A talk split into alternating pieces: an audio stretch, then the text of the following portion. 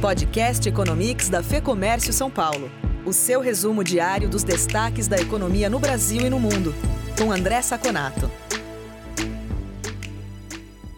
Hoje o dia foi muito movimentado nos mercados. Os únicos dados negativos foram o recorde de novas contaminações de coronavírus diária nos Estados Unidos, com 67.400 novos casos, e o anúncio do presidente Trump da assinatura de um decreto que tirou o status especial de Hong Kong. Com isso, a bolsa chinesa de Xangai foi uma das únicas que acabou no vermelho, e no vermelho forte. Por outro lado, o índice Nikkei do Japão compensou essas perdas com uma subida mais forte também. Agora, o resto dos dados foram quase todos muito bons, começando pela esperança nas vacinas. Tanto Pfizer como a AstraZeneca disseram que a evolução das vacinas continua muito rápida.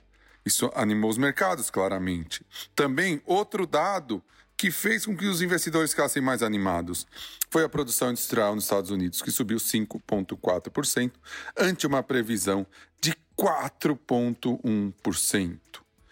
Os estoques de petróleo nos Estados Unidos na semana passada também caíram 7 milhões e meio de barris, contra uma previsão de 1 milhão e 300. No caso do Fed, do livro bege, hoje não teve grande mudança, porque tudo o que foi falado já era esperado.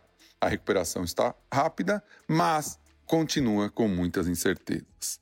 Tivemos então alta no Dow Jones com 0,85%, no Nasdaq com 0,59%, em todas as bolsas principais da Europa, que subiram próximos de 2%.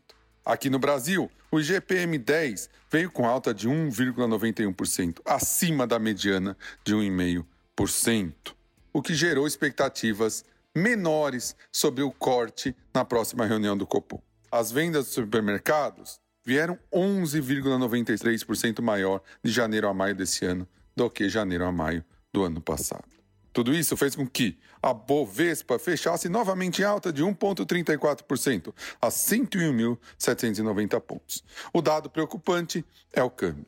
Ele subiu 0,68% e fechou a R$ 5,39 por dólar uma das únicas moedas que enfraqueceram em relação ao dólar, junto com o peso argentino.